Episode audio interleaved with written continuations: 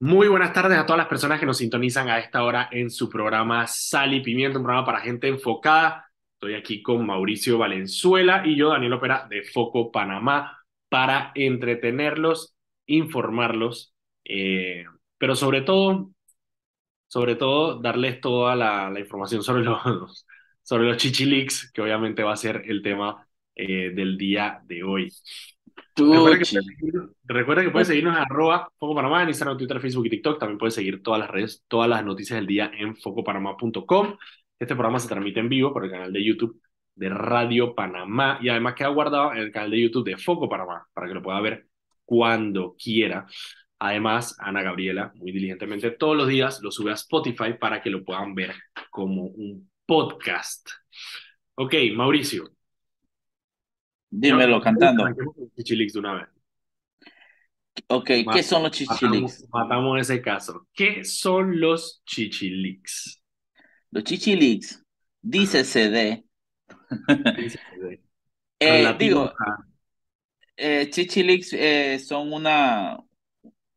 Una, una, una información.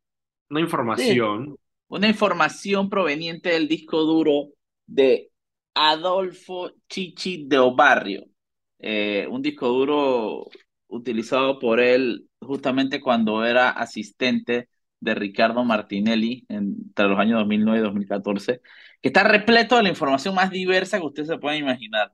Literal, pero que literalmente, desde dieta, desde, desde la dieta del presidente hasta los las amantes del presidente, hasta las fiestas de mujeres desnudas con sushi en el cuerpo y los manes se comían el sushi así del cuerpo. Todo, una vida muy diversa, muy diversa. Las fiestas que se hacían, los viajes que hacían, la factura, la, la, eh, los pasaportes de todo el mundo, como él coordinaba los viajes de todo el mundo. El tipo tenía pasaportes de medio mundo, están ahí, pasaportes diplomáticos, eh, fotos, muchas fotos, muchas, muchas, muchas, muchas fotos de sus arranques, de los arranques con los amigos, del presidente, de ministros, de diputados, todo. Ah, hay, hay, fotos de que de toda vaina, hasta los políticos mordiendo la nalga que a prostitutas, está, denso, está denso, está denso. A mí, mira, te voy a decir una de las cosas que más me ha dado risa los Varela y tengo que mandarle un saludo a nuestra querida amiga. ¿Varela o Chichilix? Chichilix, Chichilix. De eh, nuestra querida amiga eh, Ilicena Malek, tu compatriota, que me da risa que entre coterránea, mi coterránea chorrerana. Coterránea chorrerana, que entre todas las vainas que hemos sacado, la man se quedó pegada con el tema de lo del sushi. Y la man dice que, man, que antihigiénico andar comiendo sushi del cuerpo de alguien más. Yo dije, man, Ilicena, ah. eso fue, o sea, eso fue que, que, dentro de todo lo, la vaina, lo que más te consternó a ti es la gente comiendo el sushi del cuerpo ajeno.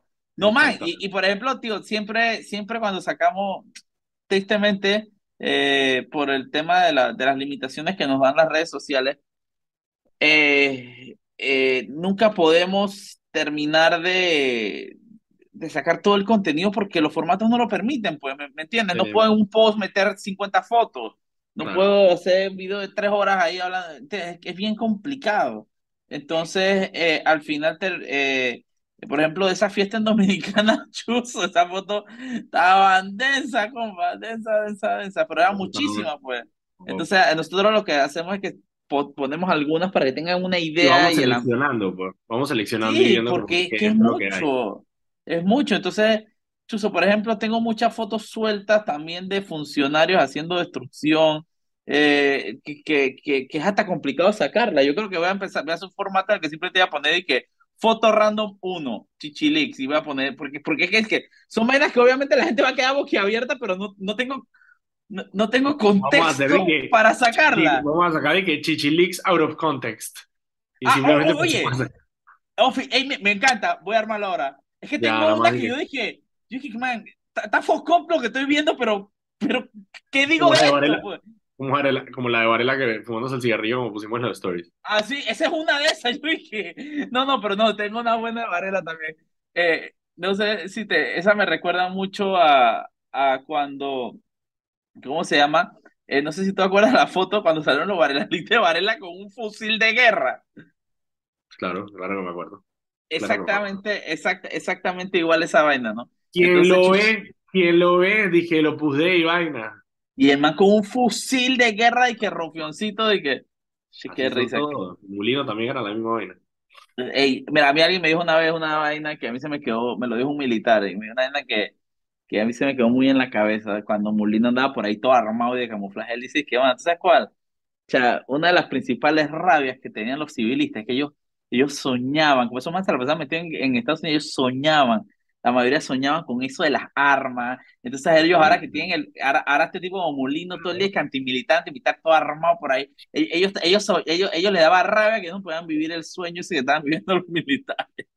Era el, el, poder que, el poder que dan las armas es muy grande. Exacta, exactamente. Pero entonces eh, es, eso, los chichilis son una, una mezcla tanto de los archivos eh, como de eh, reportajes que estamos sacando justamente sobre la vida de Chicho Barrio hoy en día, que es de él, prófugo de la justicia panameña, una persona que literalmente tenía 10 dólares, y esto, lo y esto, esto no lo inventa Mauricio Valenzuela, el, su declaración de bienes dice que el man tiene una cuenta con 10 dólares. Fren, esa vaina está de que focó, y ahora el tipo es multimillonario, tiene negocio, eh, vive en Milán, Italia, el tipo todo, pues todo lo que... No, ese es un negocio, tiene restaurantes ahora. Sí, sí, sí, sí, sí, sí, sí. Entonces da, da, da, un poco risa toda la vez. Estamos, Mira, vamos a estar sacando hoy. Y, y, y, yo quiero, yo quiero avisarle a la gente que estoy bien pendiente de Foco, porque por ahí viene un live. Un en vivo, eso me dijiste, que viene un en vivo. Por ahí viene un live, un live, un live, así que estén bien pendientes, estén bien pendientes, estén bien pendientes. Este ha sido un trabajo bien coordinado y bien, de bastante, de bastante esfuerzo. Pero, pero bueno, al final la gente tiene derecho a saber. ¿Sabes qué? Porque al final ese, ese tipo de figura a mí me cabrea mucho. Y, y pasó, pasa mucho con todos los gobiernos, un poco los, los PRD, que el parranco de Nuevo Rico. Entonces, pero hay un grupo de pelados, Daniel, que en el 2009 pueden tener nuestra edad, 30, 31, 32, 33. Esa es la edad que tenía Chicho Barro cuando, cuando era eh, asistente Martinelli. Que los tipos. Ey, ¿tú viste la película esa de que el lobo de Wall Street? Sí, claro. Bueno, que los tipos se bestializaron tanto, se, se dejaron consumir por todo el dinero que manejaban y, toda, y todo, lo, todo lo que estaban robando, que los tipos tuvieron una vida, pero de excesos, pero Daniel, estúpido, pues una vaina de que... Una, vaina, eso es lo que verdaderamente es. Una vaina indescriptible. Por ejemplo, tenemos una foto de unos que de, de, de, de documentos de, de, ¿cómo se llama? De que el, el man con otros amigos se fue a Grecia, alquiló un carro, un Mercedes, y que para volverlo bestia, y lo volvió bestia. De que lo alquilé, pago todo y lo daño y lo dejo destruido porque soy un borracho. Lo tirado ahí ya. Ajá, una vez así tipo de que hangover. ¿Tú te acuerdas de la película esa brutal? Bueno, ese man como que vivía todos los viajes oficiales. Por ejemplo, ese viaje a República Dominicana era un viaje oficial. El viaje, eh, el, viaje de, que, en el que se llevan a las amantes, son viajes oficiales. Man, Martinelli se llevó a su amante a la cumbre de las Américas, a la cumbre iberoamericana, ni siquiera a la primera. Man, señor, señor, oígame. Señor, el decoro. Por ahí, por ahí, por ahí, por ahí, uno, uno de los mejores comentarios que vi en ese post fue de que qué huevo, nosotros ahora pagamos el despacho de la primera dama, la segunda dama, la tercera dama y hasta la cuarta dama, no me jodas. Bueno, yo me acuerdo que eso lo, yo me acuerdo que eso lo denunció en su momento Alvin Widen en debate abierto, de que, de que Aurora andaba en, en carro oficial. Me acuerdo que lo dijo en un debate abierto. Y le cayó todo el mundo encima de que cómo se te ocurre meterte con la vida privada del presidente, porque es su vida privada, de que man, deja de ser privada cuando, cuando la mantiene pasaporte de, diplomático. Ahí deja de ser privada. Exacta, exactamente. Cuando la meten en viajes oficiales, cuando, cuando las coimas que se están robando de proyectos del Estado terminan en pinturas que les compran. Por eso la gente cae, pero no se metan con los hijos. Los hijos yo no me meto, en foco no nos interesan los hijos de los funcionarios, nos interesan los hijos que son parte de los esquemas de corrupción, los hijos que reciben beneficios de la corrupción, los que reciben auxilios económicos, los que están presos en Nueva York por lavar dinero. Esa es la familia que me, me, si la gente supiera, y, y siempre nos burlamos de esta vida porque porque la gente piensa que en foco de que, oh, todas las denuncias y todo se imagina. Fren, el 90% de las denuncias que llegan a foco son de que, ay, vieron la amante del diputado, no sé qué, miren la foto, miren lo que se... A mí, a mí no me importa la amante no de esa... no me interesa. Búscate a no sé quién, que es la amante del alcalde que está nombrada y que, man, eso no, o sea, o sea, eso es la amante. Lo que pasa es que, claro, lo de esto era tan obvio que en el caso de Brecht, tenían códigos y se llamaban periquitas. O sea, era además, o sea, Ah, ya era una vaina descarada, ya no era simplemente de que el bochinche de si era o no era. No, es que resulta que, que les pagaban coimas para pagarle coimas a uno, entonces dije, se la gastaban, gastaban la plata en la otra. Y esa vaina no, no, no, no, no, no, no. Mira, te voy a decir, una de las cosas, una de las cosas que, que salieron hoy, que fue el que, el que, el que saqué en la nota y que saqué en la mañana, es el tema de los lingotes. Porque eso nosotros lo habíamos, a ver, es una de ese tipo de vainas que, que se sabía, eh, pero yo no, no teníamos el documento. O sea, no teníamos el documento que dijera de No, que Daniel, Daniel, no solo no el documento. sabíamos. No tenemos, ahora tenemos las fotos de los lingotes, las fotos de los lingotes que dicen Credit Corp Bank. Eso, y, y, y yo lo dije ayer en el reportaje justamente ese que sacamos ayer. Ma, e- eran, t- era tan el nivel de descaro y de despilfarro que el tipo era de que busco lingotes, les tomo fotos, se la mando a mis amigos y que, man, man, y que pilla lo que me acabo de comprar. Exactamente así. en un solo Digamos, día, y, y te voy a decir, en un solo día, en eh, junio del 2010. Es decir, Martinelli había tomado posesión hacía 11 meses. 11 meses desde que Martinelli tomó posesión. Y Chicho Barrio en un solo día entró a Credit Corp y con un cheque de 124 mil dólares se compró tres lingotes de oro de un kilo cada uno. 11 meses llevaba Martinelli en el cargo cuando Chicho Barrio se fue a comprar un lingot, tres lingotes de oro. No había pasado ni el año. No, y, y mira, ok, y si compraste lingotes de oro, sí, plata, obviamente maleantes, todo lo que tú quieras, pero a mí, la, la descripción de la transacción es algo que a mí me asombra. El tipo entró con 117 mil, en un, so- ey, en un solo día entró con con un cheque. 117 mil, no, no, en efectivo, efectivo, No, hay, hay uno que, hay uno que es cheque, hay, cheques, hay cheques, hay transacciones, pero hay 117 mil dólares en efectivo. Man, eh, de los 800 mil dólares. Ajá. de los 800 mil dólares que se compraron, 117 mil dólares fueron cash en un solo día. No di que, ah, de 10 en 10, no. Tú sabes que ese man llegó con una bolsa llena de efectivo a donde el oficial de Credit Corp Bank di que, di que, "Eh, señor, mira, aquí traigo esto, pa, eh, eh, dame oro. Y, y ahí Dame nadie oro. preguntó nada. Ahí nadie dijo nada. Ahí- y, lo compró, y bueno, y en la misma, y en la misma, en el mismo documento, eh, dice para quién compró el oro. Y está Sí. clarito, Richelieu Investment, que es una empresa que, eh, aparte, Eh, está Ricardo- de Y Ricardo Martínez es dignatario de esa, de esa. Ricardo Martinelli eh, es dignatario, eh, por eso digo que está mencionada también en el caso de Brecht, y esa es la empresa a la que él habría, le habría comprado, eh, o sea, habría comprado el oro para esa empresa, que obviamente, bueno, ya sabemos quién es el dueño de la empresa, pues, ¿sí me entiendes? Exactamente. Bueno, Daniel, tenemos que irnos a un cambio eh, y de vuelta seguimos, pues, en unos minutitos Seguimos con los estamos chichilis, que todavía hay un par de cosas interesantes, dale, vamos al cambio. Y estamos de vuelta aquí en su programa Sal y Pimiento, programa para gente enfocada. Estoy yo, Daniel Opera, y me encuentro con Mauricio Valenzuela de Foco Panamá para entretenerlos e informarlos como todos los días, de lunes a viernes a las 6 de la tarde, aquí en Radio Panamá 94.5. Recuerden que pueden seguirnos en arroba Foco Panamá en todas las redes sociales y además pueden seguir las noticias del día en focopanamá.com. Yo me encargo de que todos los días en la mañana, a las 6 más o menos de la mañana, usted reciba en su correo eh, las noticias más importantes del día y así mismo en la tarde también están las noticias más importantes de la tarde. Eh, eso lo puedo hacer cuando entre a la página de Foco Panamá. Hay un botoncito que dice, ¿te quieres suscribir al, al newsletter o al boletín? Y usted le dice que sí, mete su correo y eh, le llegan directamente a su correo para que estén en la bandeja de entrada cuando usted llega al trabajo o cuando está en la mañana viendo el celular.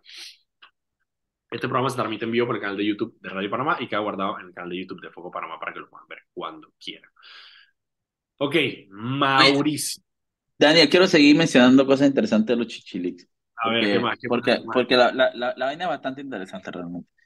Eh, co- co- como dije, parte de lo- de lo que de, de, de, de esto no es solo los archivos que vamos a estar sacando, sino también darle contexto a la gente de dónde está Chichi, qué hace Chichi. ¿Dónde Porque Chichi? él- Sobre todo, ¿y por qué Él es un importante prófugo, Chichi? él es un prófugo de la justicia panameña. Sí, Está él tiene un involucrado juicio, en- él tiene un juicio ahorita, el 16 de enero tiene un juicio al que, por supuesto, no va a ir porque está prófugo de la justicia, eh, que es el del caso Granos, que es sobreprecio en, en el man está en el caso Granos, el man está en, en, en, en, Blue Apple, el tipo está en, en el caso de, de una autopista en Chorrera, el tipo está en... Sobre todo en todos los del PAN, porque, y no sé si se acuerdan, pero cuando agarraron a Rafael Guardia Jaén, que era el director eh, del PAN, eh, que fue el man este que pasó de, de San Antonio a una mansión en, en, Costa del Este en cuestión de tres años.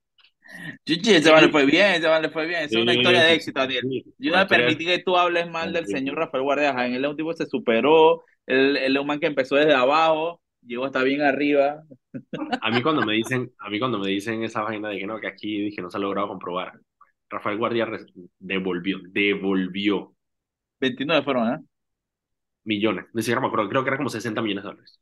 Eso era un man que era el director del programa de ayuda nacional. Es que, es que tú sabes que a mí lo que me han dicho es justamente eso, que, que, que no, es ni siquiera, no es ni siquiera como en otros gobiernos que lo mandan haciendo y que sobrecosto aquí y allá. Sí, que ahí no era ni tema de sobrecosto, se robaban todo, era contrato entero, principio a fin. y no sé si tú te acuerdas, pero yo sí me acuerdo clarito que durante el gobierno de Varela empezaron a aparecer bodegas llenas de vainas dañadas. ¿Tú te acuerdas? a mí nunca se me olvida la bodega de, que de Guiros. Había una bodega llena de Guiros. los casos del pan, los casos del pan son un pocotón. Había uno de compra de llantas. había un poco. Que, que los manes a veces ni siquiera les interesaba repartir la vaina. Nada. simplemente dejaron que la vaina se perdieran ahí porque ya se habían robado el 80% de la vaina, ¿no? Una vaina surreal. Cuando Rafael Guardia Jaén devolvió la plata, eh, él cantó. Y parte de su declaración que él da a la fiscalía, cuando la agarran, es que eh, Chichio Barrio era la, era la voz de Ricardo Martinelli. Es decir, si a ti, en el gobierno de Martinelli, según Rafael Guardia Jaén, te llamaba Chichio Barrio a decirte algo, era porque eso venía directamente de Martinelli. Y él incluso detalló cómo era la estructura de coimas. Es decir, ellos tenían que, eh, eh, creo que era el 15% que se repartían, de los cuales el 10% iba para Chicho Barrio Martinelli y el 5% se lo repartían entre él y uno de sus secretarios, que no me acuerdo cómo se llama ahora mismo, creo que era William algo, no recuerdo. Pero ¿El secretario de quién? ¿El secretario de quién? ¿Qué cosa? Es de, de Rafael Guardia Jaén. Ah, había un funcionario dentro del PAN que él tenía que engrasar, básicamente. No me acuerdo exactamente quién era. Pero claro, Chicho, esa, Ey, es que, es que mira, mira, mira, eso que acaba de decir es importante porque sé si la gente que sigue fútbol se ha dado cuenta de que hay un, hay una, un personaje que nosotros mencionábamos que le hicimos el hombre bisagra. Ese era el apodo que tenía.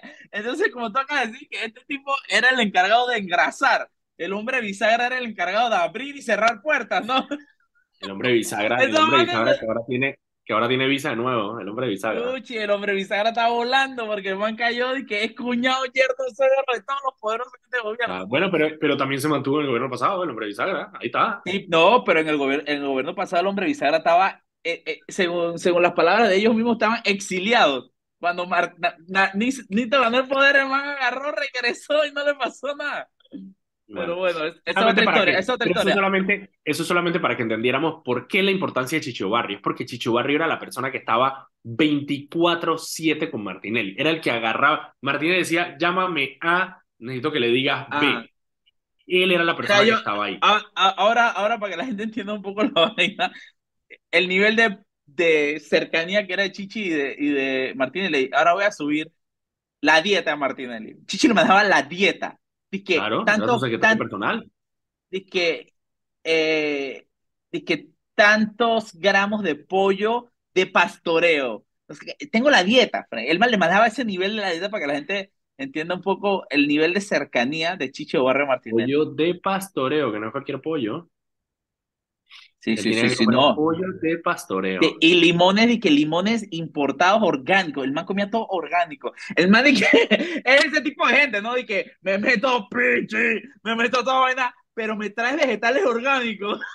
El man de que quedó en coma McDonald's con, con Coca-Cola de dieta. Exacto, de que, aquí, que me meto pari, destrucción, en coma, tres días, pero por favor me traes pollo de pastoreo que solo hayan escuchado música clásica, es que yo cuido mi salud. Así eran esos manos.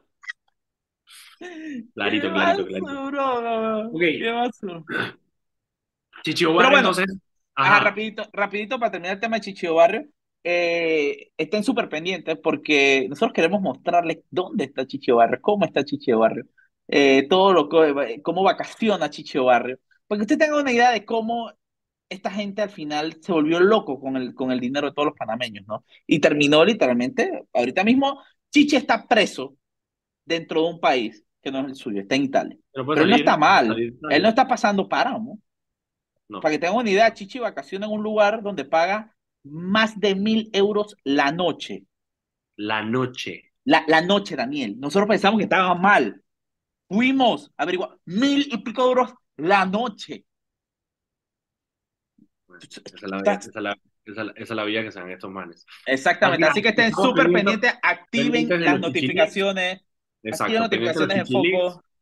Va a haber más, vamos a ver en qué termina no solo eh, el tema de los chichilics, que es lo que nosotros estamos eh, ahora mismo metidos, pero también qué pasa con los juicios que tiene. Chicho Barrio tiene varios juicios pendientes eh, y vamos a ver cómo, cómo se enfrenta la justicia. Parte de lo que causó indignación con el tema de Chicho Barrio, él tiene una, ahora mismo un, pleito familiar con su, con su ex esposa por un tema de, la custodia de la hija. Y parte de lo que causó indignación en su momento es que, a pesar de que está prófugo de la justicia panameña, pudo acceder a un, a un juicio de familia eh, dentro del proceso que, se, que, que, tiene. No, y el man hasta participa de los juicios de familia por Total, vía, web. y no solo eso. No puede conectarse por en, la cabeza, en la cabeza estúpida de un funcionario judicial de este país, pretendían devolverle la hija, quitarle la hija a la mamá y mandarla a donde Chichi. A, donde un prófugo de la justicia. Así de, de. Es que no sé cuál es la palabra. Así de bestial es la justicia en este país que, que obviamente en, foco sacamos esa, eso a relucir y fue todo un boom y ahora hubo una decisión para atrás y bla, bla, bla, bla, bla, Pero para que haya existido un fallo que de alguna forma mandaba a una niña a someterse a vivir bajo la tutela de un delincuente de esa calaña. Esa vaina es un crimen, esa jueza debería estar presa. Y, que la, y, que la, y, sobre todo que la, la, la, pintura o la imagen que, que ha dejado la, la esposa de Chicho Barrio Em, es de una persona que no tiene las capacidades para, eh, para atender a una niña. O sea, que, que, se la pasa de fiesta, que llega borracho, que esto, que lo otro. Ah, la mejor foto. Yo tengo que decir que hay muchas fotos buenas en los chichiliks, pero la mejor foto es la de Chichi en coma en el piso. Esa está muy buena. Esa está muy buena. Y esa es la imagen, y esa es la imagen que pinta ella, esa es la imagen que muy astutamente ya le quiere dar a entender a Ah, y otro, otro, otro, otro, otro video que yo necesito. Como te digo, hay vainas de que, ah, eh, que Chichilix out of context Man, una vaina que yo estaba comentando acá con los compañeros y que, man, yo no entiendo. Esos manes vivían empichados y borrachos. Todos, todos, todas las fotos que hay, los tipos están, pero descuadrados, así que un ojo dormido, la traje, los ojos vidriosos. Claro, pero imagínate, o sea, imagínate la fama, imagínate la fama que tiene Martinelli de Parisero, imagínate que tú eres un funcionario que eres el subsecretario privado y el man te dice, nos vamos ¿sabes? Un par de días para Cerdeña, a la isla privada de, de ¿cómo se llamaba este man? Del presidente de Francia, ¿cómo se llamaba? El, el Cavalieri, Berlusconi. Berlusconi. Eh, obviamente tú sabes lo que se va, tú sabes lo que te atienes. Ah, pero es que la, la, foto, los tipos están en toda la foto, el 99% de la foto están descuadernados. Pero así está. Papá Dimitru, Papá Dimitru todo y que uh, tengo una foto de te toman los tipos descuadernados, literalmente descuadernados. Es como que los manes vivían en eterno estado etílico y, drogado. Pues. Era un pari, fue un pari de cinco años, hermano. Fue un pari de cinco años pagado por todos nosotros. Eso fue lo que fue. Pari pagado por todos nosotros que les duró cinco años. Qué bestialidad. ¿Qué otro temita tienes ahí antes del cambio, Daniel? Ok, tengo a. espérate, porque el que, el que quería desarrollar me da para, para, para, el próximo, para el próximo bloque, así que no lo quiero gastar ahorita. Bueno, tengo, dos eh, tengo dos rapiditos. Uno, que me parece importante, el tema de los arbolitos en la vida. Yo sé que es una estupidez, pero a mí me parece importante. Porque eh, en mi casa pasa, y estoy seguro que en muchas casas pasa. Nadie tiene que hacer con el arbolito de Navidad después de usarlo. ¿Qué hago con el arbolito de Navidad? Entonces la gente, mucha gente lo quema. Que eso es lo que hace mucha gente. Dice, ah, vamos a hacer una fogata y vaina. Pero el problema es que los arbolitos de Navidad son extremadamente inflamables, inflamables. Son una vaina de que esa Si vas a quemar un arbolito, quémalo en tu finca pero no lo quemes atrás de tu casa porque la, res, la resina que suelta el pino es una vaina mega flamable. Ah, una vaina brutal. Entonces, el, la autoridad de aseo, la autoridad de aseo, lo que dijo es que dijo, espérate un momentito, voy a hacer em, unos puntos de acopio, básicamente. Ellos lo que tienen es uno en el Mirador del Pacífico, en la cinta costera, otro en, alrededor de la USMA y otro en el Rommel Fernández, eh, donde tiene un triturador. Entonces tú vas con tu arbolito, lo llevas y ellos lo trituran. Y si quieres, eh, te puedes llevar el, el, residuo que te funciona como, como abono. Si no lo quieres, ellos se quedan con él. Eh, pero básicamente es una iniciativa para que la gente no, no lo queme y no lo bote. Eso está pretty, porque esos tuquitos de, de pino, eso es tremenda leña. Claro, claro, es muy buena leña. Es muy buen abono, triturado es muy buen abono. Ah. Entonces, eh, es ahí, es de las 7 de la mañana a las 3 de la tarde, así que si usted tiene su arbolito en su casa y no sabe qué hacer con él todavía, vaya a el Mirador del Pacífico, la cinta costera, o la USMA, o el Rommel Fernández, obviamente todos son aquí en la capital, que es donde más arbolitos hay, eh, porque en, el interior, en el interior también hay playas y vaya que... Digo, el, problema, es cuando, el problema es cuando el man acá y que en Bellavista quiere quemar arbolito, pues tiene que hacer un incendio. prende la cuadra entera. Exactamente, exactamente. No prende su arbolito, te lo juro, no prende su arbolito. Yo lo, yo lo hice una vez. Eh, y yo lo he hecho, pero en la finca, en la finca, en espacios súper abiertos, pero, pero es, es poco. Y si metes dos arbolitos, esa vaina es, es brutal. Así que bueno, Daniel, vámonos al cambio y de vuelta venimos, que dijiste que estás desesperado por rantear. Tengo varias cosas ahí, varias cosas ahí, dale, vamos, a, vamos al cambio y regresamos. Y estamos de vuelta aquí en su programa Sal y Pimiento, un programa para gente enfocada. Estoy con Mauricio Valenzuela y yo, Daniel Opera, de Foco Panamá, para entretenerlos e informarlos como todos los días, lunes a viernes, a las 6 de la tarde, aquí en Radio Panamá 94.5.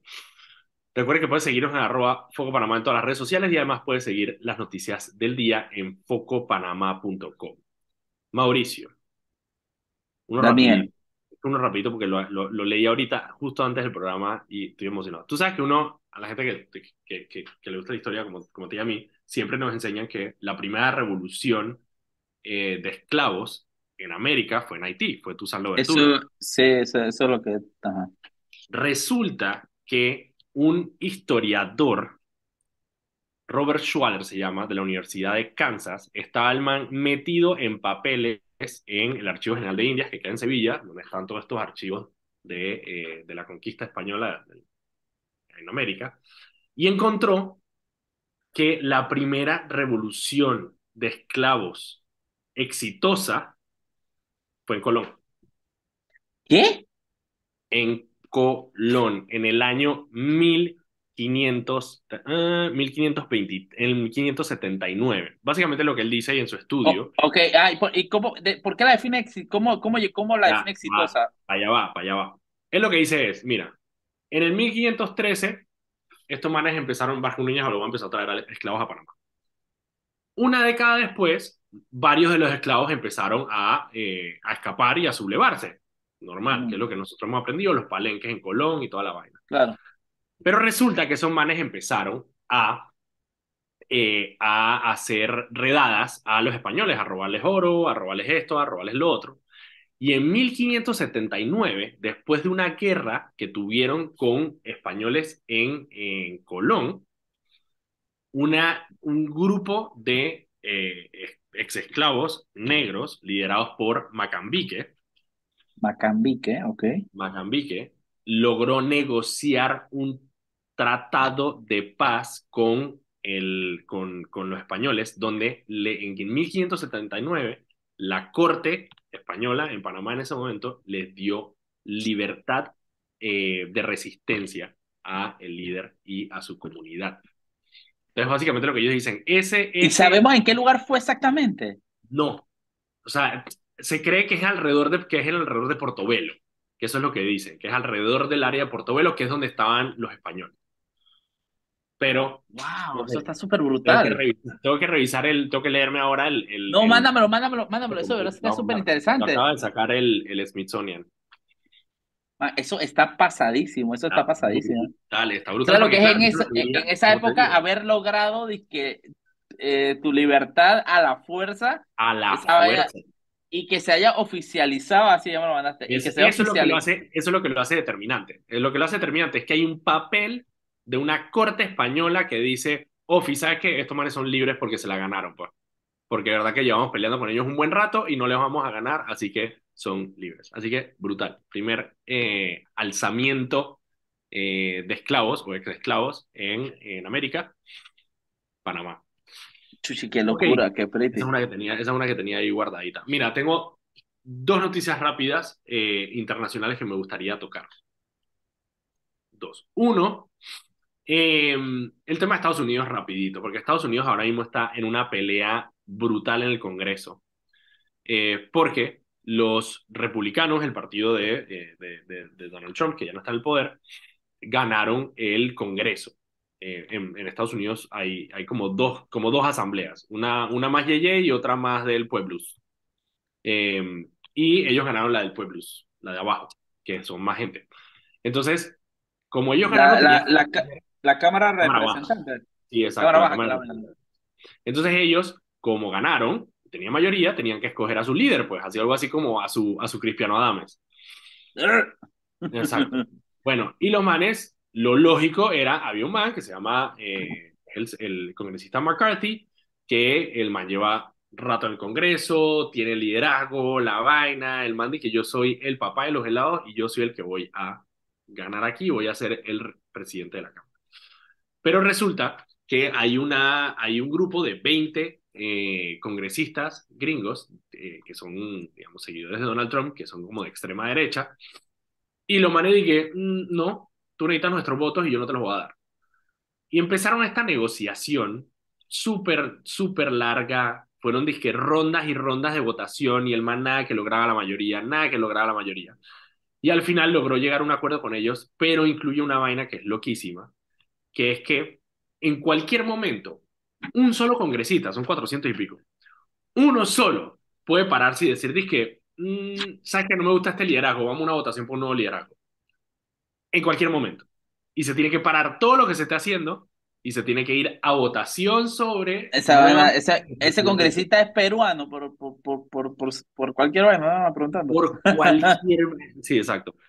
Por cualquier vaina, cualquiera puede decir de que mm, hoy, hoy me levanté con ganas de joder, vamos a una votación. Entonces es una de las cosas más locas que tiene. Entonces el Congreso de Estados Unidos está pegado, ey, con babas está pegado al Congreso de Estados Unidos. O sea, esa vaina no se va a lograr hacer nada. Porque en cualquier momento que tú, que el, el presidente de la Cámara digamos, haga algo que a alguien no le gusta, el man dice, eh, ¿sabes qué? Vamos a una votación, ya. No me gusta. No me gusta cómo miraste hoy. Vamos a una votación. Y que vamos, a ver cómo estamos hoy para ver, pues. Para, para ¿Cómo, estamos hoy, vamos, ¿Cómo para joder, pues? Eso es algo full que yo haría. Oye, y, el, y Brasil. Eso, y la otra es lo de Brasil. Lo de Brasil fue una locura. Fue una locura y no fue una locura, fue medio, medio, porque... Yo creo que hubo mucha bulla mediática también, por, por el hecho de que, obviamente, que, que irrumpan en el, en el Congreso, etcétera, Total, eh, suena brutal y está foco. Pero, por ejemplo, te digo yo personalmente que he cubierto protestas en Brasil. Fren, eso eran tres eso, gatos. Eso no era eran, gente, eso no era gente. Eran tres gatos para lo que es sí. eh, Bra Brasil, sí. es una vaina surreal. Esa, esa vaina fue literalmente el gobierno decir, no, no quiero confrontación, no me voy a, no voy a destruir estos manifestantes. Déjalo. Déjalo, después los rodeamos y nos le damos preso a todos. Fue lo Espérate. que pasó. Ajá. Claro, lo que pasó fue que un grupo de eh, bolsonaristas, de personas que son adeptos al expresidente Jair Bolsonaro, no están contentos con los resultados de la elección porque ganó Lula. Y ellos querían que ganara Bolsonaro. Entonces los manes desde la elección, desde la primera vuelta, están diciendo que fraude, fraude, fraude, y fraude, hubo fraude y no sé qué, ta, ta, ta. Nadie le prestó atención. En algún momento no se sabía si Bolsonaro iba a conceder o no. Al final Bolsonaro concedió. Pero esta gente quedó cabreada, pues, y que este man concedió, pero yo no estoy feliz con esta vaina. Entonces se organizaron. Ya había habido, había habido algunas protestas mínimas en diferentes estados, en Porto Alegre, por ejemplo, eh, pero habían sido chiquitas. Y en esta los manes se organizaron un poquito mejor y trataron de imitar lo mismo que hicieron en Estados Unidos. Llegar al Capitolio, tomarse el Senado eh, de Brasil. ¿Dónde es donde yo veo que, honestamente, mmm, como que no fue la gran vaina? Uno, era domingo en Brasilia y eh, para los que no saben, Brasilia es una ciudad, es la capital de Brasil, pero es una ciudad enteramente gubernamental. O sea, ahí en esa ciudad no hay más nada que no sea oficinas de gobierno. Entonces, claro, un domingo no hay nadie. Y no había nadie en ninguno de los tres edificios en los que los manes entraron. Entonces, a diferencia de Estados Unidos, donde esta gente se organizó porque querían parar un acto de certificación de las elecciones para que eh, Joe Biden no pudiera ser tomar posesión y Donald Trump se quedara en el poder. En esto, honestamente, no fue, no hubo ningún plan al respecto. Literal fue la gente cabreada, simplemente dice que vamos a hacer lo mismo que hicieron los gringos, vamos a tomarnos el Senado. Pero no había nada que hacer, o sea, incluso si llegaran y no sé si se hubieran quedado ahí, ¿qué hubieran logrado? Ya Lula, ya Lula tomó posesión, ya Bolsonaro está en, Brasil, en Miami haciéndose una vaina médica, porque más no, no, no, sé qué tiene en el abdomen. Eh, o sea que lo de Brasil fue como medio una cham... No sé si, de nuevo, no sé si fue una chambonada o fue simplemente como una medición de fuerzas para ver qué tal estaba Lula ahora que entró. No sé, honestamente. Pero está como ahí como tres con lo de Brasil. 170 eh, personas eh, capturadas, retenidas por parte de las autoridades por vandalismo, por, por, por eh, entrar a propiedad pública sin permiso, un poco de vainas. pero ahí están. Lula, lo, lo, bueno es que, bueno, dentro de lo que cabe, Lula recibió el apoyo de casi todo el continente con este tema. Panamá, Dominicana, Ecuador Estados y... Estados Unidos. por eso, Panamá, Dominicana, Ecuador y Perú, que son parte, Panamá, Dominicana, Ecuador y Costa Rica, que son parte de la Alianza eh, Democrática. ¿Qué es eso? Eh, al respecto. Es como un grupito de países que Estados Unidos... La Liga de la Justicia. Sí, como para hacerle contrapeso eh, a... ¿Tú te, acuerdas de lo de la Alianza del Pacífico? Claro. Que era Chile, Perú, porque eran de derecha en ese momento, Colombia y eso, pero resulta que, bueno, ya mm, Chile está a la izquierda, Colombia está a la izquierda, entonces Estados Unidos se quedó como que sin organización como pro democracia, pero en realidad es centro derecha. Entonces la alianza eh, democrática es eso. Son como que los países que todavía están aguantando como que en la línea, en la línea todavía centro derecha. Em, entonces son esos, son Ecuador, Costa Rica, República Dominicana y Panamá. Aparte, Boric de Chile salió con un mensaje fuertísimo sobre la defensa de la democracia. Nito también eh, sacó un mensaje diciendo que, bueno, que, que, había que respetar las instituciones y que apoyaban a Lula. En fin, nadie, nadie apoyó eh, lo que hicieron hacer esta gente. Y sobre todo, bueno, lo que pasó con Bolsonaro. Bolsonaro se fue para Bolsonaro se fue para Estados Unidos antes de que Lula tomara posesión. Eh, obviamente, la misma vaina que Martinelli, por miedo de que, de que haya procesos en su contra. Se fue para para Miami y eh, ahorita lo que es que está internado en un hospital eh, por dolencias generales. Acordemos que, acuérdate que él lo, él lo apuñalaron eh, cuando estaba corriendo para, para presidente. sí, me acuerdo. Le metieron una puñalada. no se sabe si sean secuelas de eso, pero sí tiene como un problema en el abdomen y se lo está tratando en, en Estados Unidos. Así que Bolsonaro, Bolsonaro ya no está pensando en elecciones en Brasil. Bolsonaro está en otra onda. Pero claro, pasa lo que pasa cuando tú, y eso es parte de lo que, lo que hay entender, cuando tú tienes estos discursos tan, tan extremistas y tan polarizantes, incluso si el personaje principal, en este caso Bolsonaro, decide entregar el poder voluntariamente y simplemente seguir con su vida, el mensaje ya está ahí, pues. Y esos manes simplemente se van a encontrar a otro Bolsonaro que les presta atención y que les permita y que los identifique, que sea más aguerrido. Y eso es peor todavía. O sea, imagínate que es lo mismo que puede pasar con Trump. Podemos tener un tipo más loco que Bolsonaro. Porque claro, esa gente necesita a alguien más loco que Bolsonaro, porque Bolsonaro no fue lo suficientemente loco porque el más entregó el poder. Un, un, el, que ellos querían que ellos querían que Bolsonaro no, no recibiera, no, no le diera el. No, y créeme, créeme algo, si hay un lugar que está lleno de locos fundamentalistas de Brasil, de Brasil. Esos manes exportan a esta gente, eso no es mentira, esos manes se dedican a exportar locos fundamentalistas. Bueno, no, no, a nosotros, a nosotros nos exportaron a, a Pared de Sufrir. Claro, que la gente cree que esa iglesia evangélica de para sufrir son, eso es producto de exportación brasileño. Producto de exportación brasileño. Manes deben meter las aranceles a esa vaina. Ya Ahora en franquicia, lo manes literalmente abren una franquicia y se dedican, venden la franquicia y se dedican a hacer plata. Es lo que, hablando, de, hablando de cosas, eso es una cosa que no nos hemos metido todavía en esa guía y vamos a meter pronto. Tuviste que el man este, el pastor este de Colón, eh, compró el... Ah, oye, espera, espera, espera. Espera, espera, eso está denso. Y eso, eso, eh, ahorita que dejen, que parece los chichilics, hay que meterse. En Colón, en Colón hay un par de vainas bien raras pasando. Hay una, hay una empresa que es una tiendita que tú lo ves que regala más vainas que el carajo por todos lados, donante de todas vainas, periodistas, miles y miles, peor que Pineda. Y por otro lado, ese man, eh, yo no sé, hay, yo no sé. Ahora que termino los chichilics, vamos a meterle el ojo a esa vaina. Hashtag vainas raras, brother. Vainas raras, vainas raras. Ok, mira, eso es lo que tenía. Tenía otra, ya saliendo del plano internacional, volviendo al plano nacional.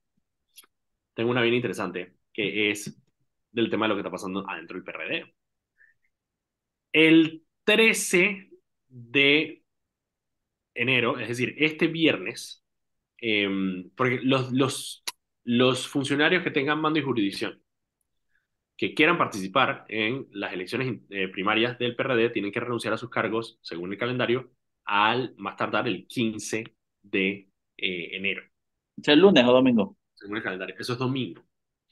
¿Qué es lo que pasa? Nadie ha renunciado. Y hay mucha gente dentro, dentro del gabinete de Nito que tiene eh, aspiraciones políticas, muchísimo. Está Luis Oliva, está Menese, está, hay un pocotón. Está todo el mundo. Claro, entonces, ¿qué es lo que va a pasar? En teoría, según, según, según, según fuentes, lo que dicen es que el viernes esa vaina va a ser overhaul de el, eh, del gabinete. Eso va a estar interesante. Va a estar bien, bien interesante eh, porque eh, vamos a ver cuántos se van. Hay unos que todavía no están seguros, hay uno, bueno, por ejemplo, yo tengo, tengo entendido que Roger, Roger, ¿cómo se llama Roger? Tejada. que es ministro de, de, gobierno ahora, tenía aspiraciones, pero bueno, ya agarró el ministerio de gobierno y parece que ya no, no, no tiene aspiraciones eh, políticas, así quiere quedar quieto en primera. Pero eh, Doris Zapata, la ministra de Trabajo, tengo entendido que tiene aspiraciones políticas. Luis Oliva, el de la AIG, aparece en las vallas de la regaladera de bicicletas de, de, de Pineda. Eh, o sea, también, está, también, está, el Rogelio Paredes. Rogelio Paredes, que no se sabe si va a correr o va a correr la, la, la esposa. La esposa. Eh, está, bueno, está Gaby, eh, que en teoría iría por la presidencia de la República, también tendría que renunciar a su cargo de ministro de la presidencia, él quedaría obviamente como vicepresidente, eh, pero tiene que renunciar a su cargo de ministro de la presidencia. Sabonge, eh, otro que se había dicho que podría tener aspiraciones, así que falta ver qué es lo que, qué es lo que definen, pero el viernes parece ser la fecha clave. Y una de las cosas que me dio risa es, no sé si tú viste los tweets que mandó, bueno, no sé si eran, no sé si eran tweets o eran Instagram, que mandó Kaira Hardy. Kaira Hardy la semana pasada se vio con unas vainas todas venenosas y que están amenazando, votando a ah, la gente. Ah, de que a mis funcionarios, no sé qué, no sé qué, ¿verdad? Eso es una de esas vainas cuando, la vez pasada que tuvimos un programa que hablamos del descaro de esta gente de andar regalando vainas sin ningún tipo de pudor. A mí me impresiona la capacidad, la capacidad que tiene esta gente de enojarse porque le están votando gente que son de su estructura política, que la única razón por la cual están nombrados en esos puestos es por su estructura política. Y tiene el descaro de imputarse. O sea, tiene Literal. el descaro de indignarse. De decir que me está votando a mi gente. Espérate, ¿qué gente? ¿Cómo así que tu gente? ¿Y por, ¿por qué tú tienes gente nombrada en la institución? Exactamente. ¿Cómo así que Oye, Daniel, Daniel, tenemos que irnos a un cambio. Vale, eh, vámonos al cambio. Vámonos al cambio y de vuelta seguimos con sal y pimienta. Y estamos de regreso aquí con su programa Sal y Pimienta, programa para gente enfocada. Estoy aquí con Mauricio Valenzuela y yo, Daniel Opera de Foco Panamá. Recuerda que puede seguirnos en arroba Foco Panamá en Instagram, Twitter, Facebook y TikTok. También puede ver todas las noticias del día en focopanamá.com. Ahí están todas las noticias. Cuando usted ve los titulares en nuestras redes sociales, normalmente la noticia completa está en la página web. Por ejemplo, lo que estamos sacando de los chichileaks, eh, algunas cosas, o sea, lo que ponemos en redes sociales, Después, si quieren, métanse a focopanamá.com y pueden ver toda la vaina, los documentos, muchas de las cosas que nosotros usamos, eh, que como dijo Mauricio, no caben en un post. Muchas de esas cosas entonces las ponemos en la web para que usted, con calma, lea la lista de y, todas las veces que Chicho Barrio compró oro y la puede ver una por sí. una. Y definitivamente vamos a meter el eh, Chichilix out of context. Hoy sale. Chichilix out of context, eso viene. Porque es que simplemente no puedo hacer nada, pues simplemente que yo no sé, pues, de que ¿Qué hacía ese man con esa botella metida en ese lugar? No sé. ¿Me entiendes? hey, recuerden que este programa se transmite en vivo por el canal de YouTube de Radio Panamá y queda guardado para que lo puedan ver cuando quieran y también queda guardado en el canal de YouTube de Foco Panamá. Y, no, no, no, y espérate, déjame terminar el intro. y... Uno de los mejores chichilix es la foto de Pepe Suárez con una flor en la boca borracha. Como un romántico, pues. Como un romántico. Ah, no, tampoco, me la da un correcto.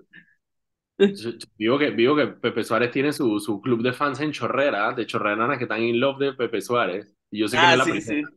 Sí, Licena, Licena de que mientras más casos de corrupción tenga encima, más bello lo encuentro, dice.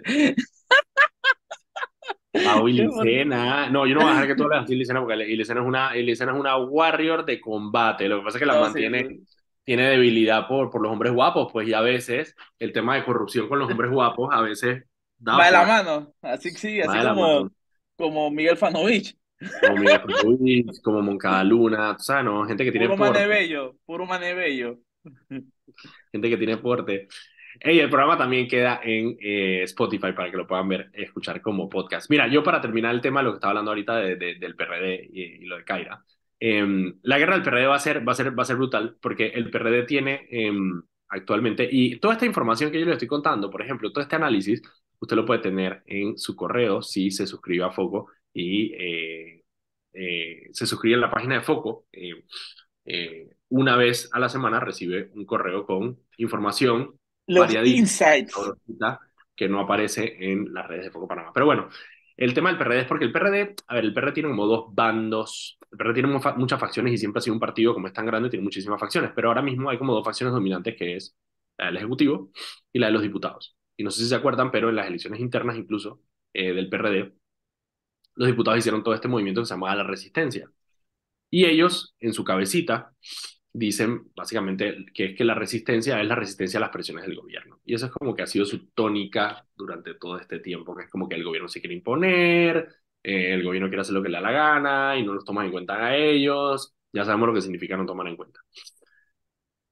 ¿Cuál es la pelea que tiene ahora mismo? La pelea ahora mismo es que bueno, Gaby Carrizo tiene unas aspiraciones de ser eh, candidato a la presidencia eh, y eso significaría que el Ejecutivo de alguna manera estaría metida en la pelea en la primaria. Entonces los diputados lo que han dicho es de que, espérate, vamos a hacerle un contrapeso. Y ahí entra la figura de Cristiano Adames, presidente de la Asamblea, que ya anunció que quiere participar de las primarias del PRD, ya lo veníamos anunciando hacía rato ya, bueno, no sé qué, no no se queda quieto, y él va a participar de las internas. Entonces, él, él, tiene que tratar de armar una facción como de, de quedados, que son como que la gente que ha sido abandonada por el Ejecutivo. ¿Y qué mejor vocero para esa facción que Pedro Miguel González, que es el partido. Y es el, el papá de los quedados. El papá de los quedados. Perdió su, su, su, su, intento de mantenerse como secretario general del partido. Ahora es Rubén de León. Eh, y pero Miguel González está saliendo a decir que bueno, que hay que buscar una figura de unidad, una figura que no sea Gaby Carrizo, y él lo dice, él dice, nosotros hemos hecho encuestas donde Gaby Carrizo aparece de último. Eso es como que su pitch. Él lo que dice que es un análisis que ya lo he escuchado a otras personas, no, no, no sé si es original de, de Pero Miguel, pero se ha escuchado a varias personas, es que Gaby Carrizo entró como presidente, como ministro de la presidencia, y siempre ha tenido mucho protagonismo. Y ese protagonismo que él tiene también significa que él es la cara visible de todos los problemas que tiene el Ejecutivo. Y eso nosotros que hemos hecho encuestas, eh, tú lo ves clarito, cuando la gente, la gente no, no, no le echa la culpa del todo a Nito es como que, ¿sabes? Esa frase que nosotros jodemos que dije, pero Nito es bueno. Nito no, Nito se, no lleva, se con... lleva con Benicio.